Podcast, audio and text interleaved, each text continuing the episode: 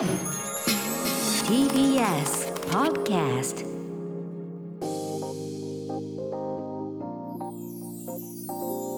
日のカレッジ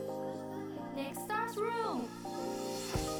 キニマンス塚本二木と大空幸輝がお届けしています。明日のカレッジ。この時間は明日のカレッジが注目するあらゆる分野のチェンジメーカーをご紹介します。ネクスターズルーム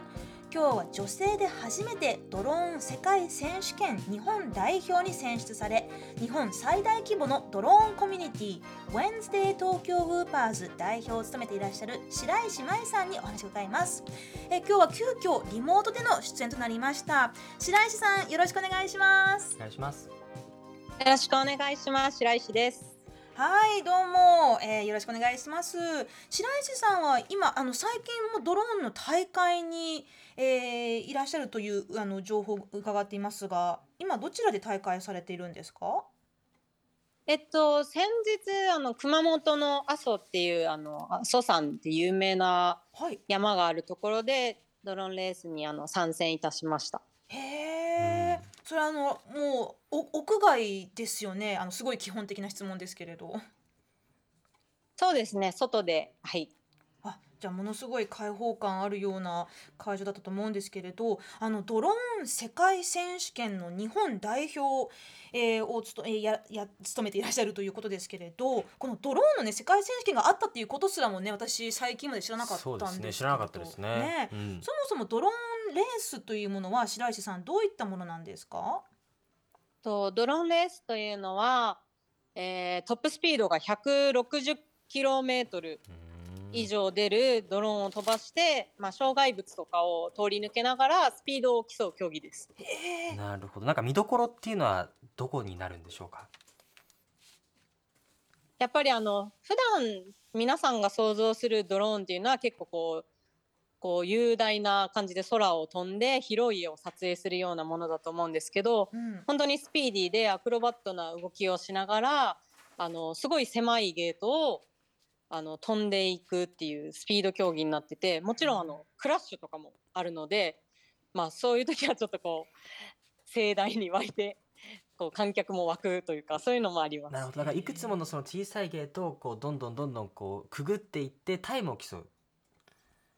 そうです。なるほうん。あの確かにねだと私が見たことあるドローンって例えばその撮影に使われるものとかで、基本上がって降りてくるっていう単純動作だけで、まあ、ちょっとねこうあっちの方に行ってきて戻ってくるっていう感じなんですけれど160ど160キロすごいですね車より速いですよね。うんあの実際にねこうあの間近でドローンを見たことあるっていう方もまあみんなじゃないと思うんですけれど大体大きさはどれぐらいのドローンを使ってレースされるんですか？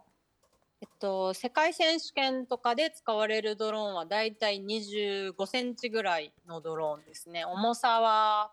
500から600グラムぐらい。あ結構コンパクト小型ですねうんこういったドローンっていうのは市販のものをあの皆さんこう選んで使ってらっしゃるんですか？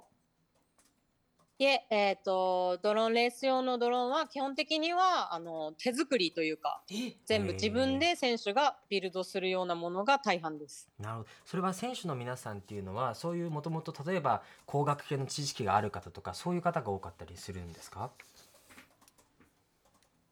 いや全然本当にあの割と趣味で始められる方が多いんでまあ私もそうですけどもともと全然理系とか工学系とかではなく、はい。まあ、あの始めるとどうしても壊れてしまうので、えー覚えるしかないっていうなるほど。状況があるんですよね。えーでもなんかメカ系とか、まあ、例えばですけどあのプラモデルとかミニ四駆とそうミニか四駆ね。うん、そういうものを全く作った経験がなくてもドローン作りってできるものなんでしょうか？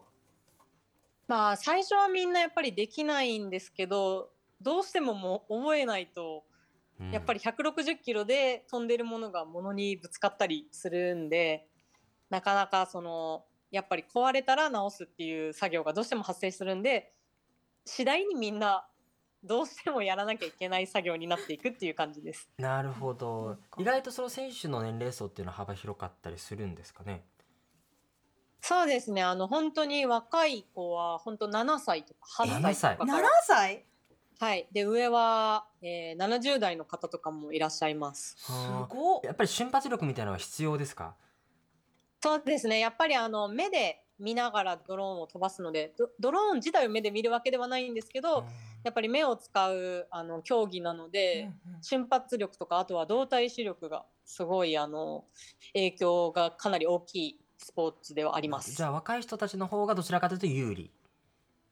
そうですね。もう世界的に見ても日本もそうですけど、うん日本もトップ10に入るような選手は基本的に10代、あーなるほど世界も基本的には10代の選手がトップで、えー活躍されてます。今あのドローンをこう実際に見るわけではないっていうふうにおっしゃったと思うんですけれどあの例えばはい大きなコースをドローンがその障害物を避けながらあの進んでいくってなるともうどうやってドローンを確認しながらあの、あれですよね手元にコントローラーがあって自分ではい。操縦するんですよね。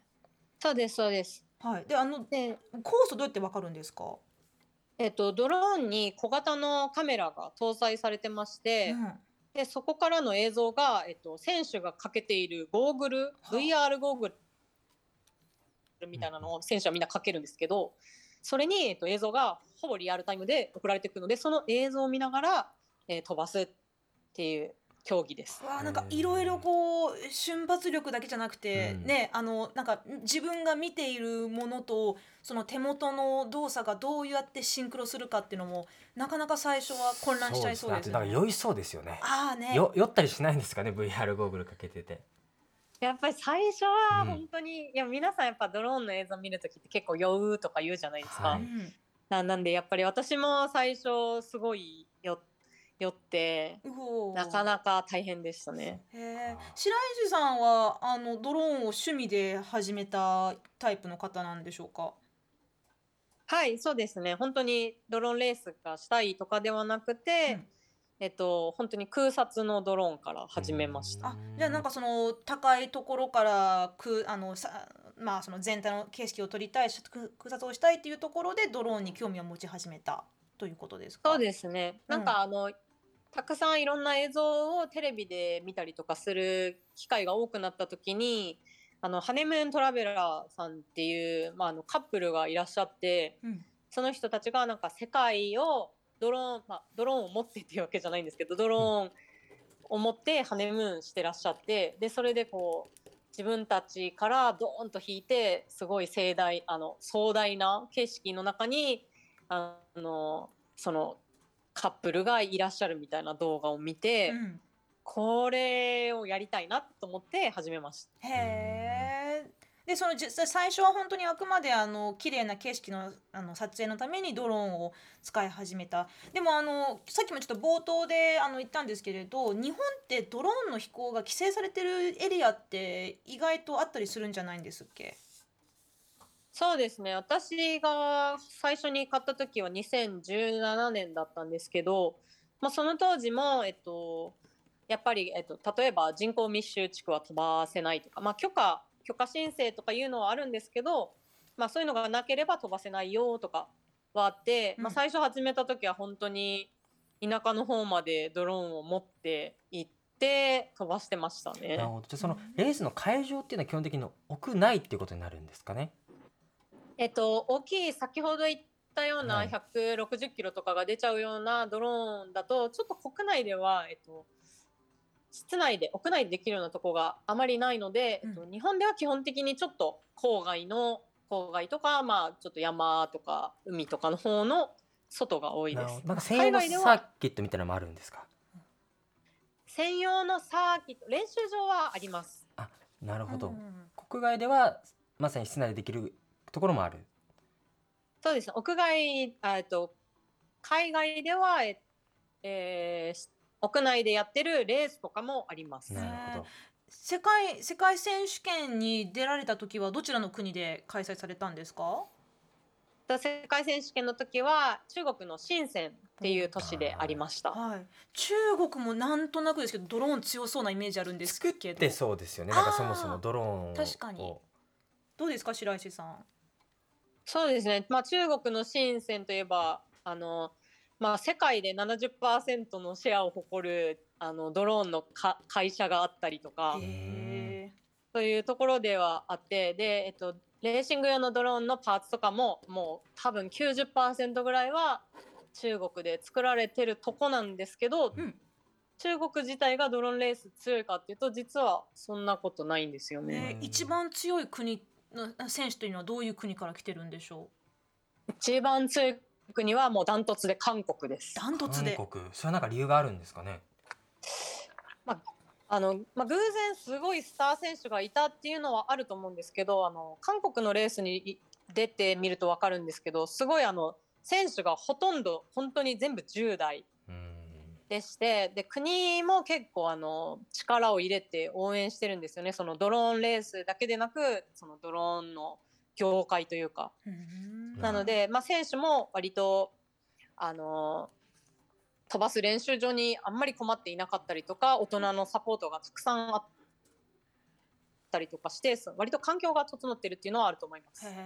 なんかもともとゲーマーだったり、まあ、そういったね、まあ、VR ゴーグルをこうドローンをなんかまあレースする前からこうなんか使い慣れてる人の方がこういうのってこう多分強みがあるんでしょうかね。そうですね、まあ、大人だったらそっちの方が強いかなと思うんですけどなんか小さい子供というかもう本当キッズは結構もうすんなりその全てを吸収するというか。うんうんやっぱりあの大人ってドローン壊れるとかやっぱ想像しちゃうじゃないですか。あー高い金払って作ったのににとかねねそこの大人のね 保険が感とか。そういうためらいはあると思うんですけど、まあキッズはそういうのがないんで、そういうのもあの要因の一つじゃないかなと思います。じゃあもう習い事としてこうドローンレースみたいなことをやらせてる親もいるっていうことなんですかね？えっ、とまあいるとは思いますね。あの、韓国とかは基本的にやっぱキッズのレーサーにはあの親御さんが一緒に必ず来てたりするし、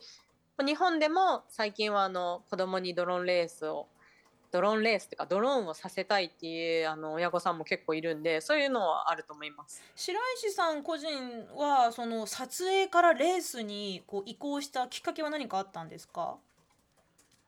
えっ、と最初撮影を始めた時にやっぱり先ほど話したあの法律の問題とかあって、えっと、郊外でしか飛ばせないっていうのがありまして、はい。で私東京都内に住んでて車がなかったりとかしてあのちょっと遠出しないと飛ばせないっていうのがあったんですよ。はいでそういう時にちょっとなかなか飛ばせない状況の中で偶然そういうドローンレースっていうのに出会いましてで、えー、と初めてドローンレースをちょっと見に行こうと思って見に行ったレースに女性の選手がいたんですよアメリカ人で。はい、うんですごくかっこよくてわかっこいいちょっとドローンレースやってみたいなって思ったらあの周りの日本人の方たちが、うん。えっとえーややんなよやんなよってすごいあの応援してくれてそれでこう始めるきっかけになりました。なそれで初の女性日本女性日本代表になっちゃったっていうから。それそれねはやんなよやんなよで意外とできちゃうもんなんですか？出ることができる。まあ、あの出るっていうのって、はい。あのまあどんな状況でも別に大会に出ることはできるじゃないですか。うん。ほえっと、なんていうかスキルがなくても別に大会が私のスキルは知らないので、あそっか、まあ、出場することはできる。うできる。誰でもエントリー自体はできるってことなんですかね。そうですそうです。そもそもまだ今の母母数がまだ少ないって感じなんですかね、そうですね、まあ、やっぱりすごくメジャーなスポーツではないと思いますし一応クラあの大会の中でもクラス分けとかはあるんですけどあのこのぐらいのスキルの人はここに出てくださいって向こうから言われるわけじゃなくて、えっと、自己判断で、まあ、自分はこれぐらいだろうっていう感じで、えっと、エントリーするっていう状況ですなる。ほどうんなのでまあビギナークラス的なものがあれば誰でも未経験者でもまあで一応出ることができると、はいそうですねなその。時になんか必要なこう基準とかそういうものはあったりするんですか？免許とか何か必要なものっていうのは。うんえっと、免許はあの先ほどお話しされてたと思うんですけど、今年の12月から日本でもドローンの免許制度が始まるんですけど、えっと、今まではなかったんで実はドローンレースするのにドローンに関する免許はいらなくて、あのえードローンに乗ってるカメラからゴーグルに映像を送信するんですけどその映像送信用にアマチュア無線の免許が必要なんですよね。ああなるほどねじゃあなんかそのあの安全運転う運転安全操縦のための資格っていうのは特に必要ないんですね。はいそうですね無線の免許だけが、えー絶対に必要な免許です。うんまあ、そうやってこうドローンレースにどんどんハマっていった白石さんは日本最大規模のドローンコミュニティをお作りになりました。Wednesday 東京ウーパーズ通称 WTW という場所ですけどこの団体はもうドローン愛好家たちの集まりって感じなんでしょうか？そうですね。あのそういう今お話ししたようなレーシングドローンとかそういうゴーグルをかけて、えー飛ばすようなドローンをされてる方の方が結構メインではあのいらっしゃってますね。うん、でこのあのコミュニティを立ち上げた当時白石さん妊娠されていたけれどなあのそのタイミングでコミュニティを作ろうと思ったのは何か理由とかがあったんですか？えっと、やっぱりまあ妊娠してたことによってちょっと遠出してドローンを飛ばしたりとかが結構大変になってきてて、うん。で同じようなタイミングでじゃあ、えっと、レーシングドローンも始めたのでへとはいえなんかやっぱりレーシングドローンって全部さっきさっき言ったように手作りなんですよ。ーはい。で買ったら飛ばせるっていうような感じじゃなくて本当に最初にセットアップしたりとかあの自分で作り上げるとかビルドしたりとかそういう作業があって本当に分かんなくて全く。はい。最初にほんあのパーツとかをこれが必要だっていうのを書いてあるのを買って飛ばせるまでに3ヶ月ぐらいかかって。うん。で、まあ、そういう状況であのもっと気楽にコミュニケーション取れて情報交換できて練習する場所が近場に欲しいって思ったんですよね。その遠出できないんで。なので、えっと、自分でそういうコミュニティを作って、えっと、そういう情報を持ってる人とか情報が知りたい人が来て一緒に飛ばせるような場所を東京都内で作ろうっていうのがきっかけで、えっと、ウェンズデー東京パズは作りました。あじゃあご自身がまあ妊娠されててお家にまあちょっとずっといらっしゃって、まあ、そそのタイミングで、まあ、こうドローンとね、まあまあ、もっともっとこう深く関わりたいとかあの人とつながりたいというところでコミュニティを作ったということですけどもこここれまたねあのやってみたらあの日本代表になったとかやってみたら日本最大規模になったとか本当にあの、はい。スケールがねもういきなりドーンって大きくなる白石さんのドローン歴なんですけれど今いかがですか？このドローンのまあその活動とかコミュニティこれから日本でももっともっと増えていくと思いますか？そうですね。今ドローンの、えー人口も実際増えてますしドローンの産業の方とかも、まあ、すごいあの発展してまして、うんでそれに伴ってドローンレースもどんどん人口が増えてて女性のレーサーとかも結構増えてきてはいるんですよね。へえなんかあの別にこういったところはこう性別とか、まあ、年齢とかもねそんな大きな、まあそのまあ、競技じゃなくてこうただ純粋に楽しんでみたいや趣味でやってみたいという方ではもう誰でもできるようなものなんでしょうか？そうですね。本当に垣根はないと思いますあの若い選手から男女関係なくいたりとかあとそういう身体的な差もあの関係ないというか基本的にはもう椅子に座って、まあ、立ってやる方もいますけど、うん。一歩も動かずにやる競技なのでそういう面では、まあ、誰しもがチャレンジできるものがドローンではないかなと思います。10代じゃなくても今からでも間に合うわけですね。全然しかもねもちろんです。に妊娠されている方でもね、あの挑戦できるという。でもあれですかねあの白石さんの場合はちょっとこうつわりとかもいろいろ重なって大変だったというエピソードもあるそうですが。そうですね。最初はやっぱり始めたてだったので自分の操縦も下手ですしあのやっぱりこうドローン酔いというかそういう酔いプラスつわりがあってもう本当に吐きながらドローン飛ばしてました。吐きながら。うわ吐きながらー飛ばして文字通りたんですか？ね大変。それそれでもねあのドローン愛を深めていった白石さんですが、まあそんなねあの今日はちょっとあのまあ本当だったらあのスタジオでこうブンそうですね。ブン飛ばしてもらいたかったんですけどちょっと急遽ねあのリモートになって、えーでもそれでも本当にあのちょっと実際にドローンレースとかねまあ今後もあれですかね日本でドローン大会とか各地でいろんなところで開催される予定なんでしょうか？そうですねはいえっといろんな大会がありましてえっと、先ほど言った160キロが出るような、えっと、大きなドローンの大会もあれば手のひらサイズのドローンで競う大会とかもやってて、そういうドローンは室内でもできるので、えー冬のシーズンも室内での大会があったりします。うんクリスマスとかも実は大会があったりします。おちょっとねこのお話を聞いてちょっとこう実際に見てみたい参加してみたいという方いましたらぜひ、えーお近くのドローン大会などチェックしてみてはいかがでしょうか。えーちょっとお時間迫っておりまして、えー今日はですねドローン世界選手権日本代表の、えー日本最大規模のドローンコミュニティ Wednesday 東京ウーパーズ代表でを務めていらっしゃる白石舞さんにリモートでお話を伺いました。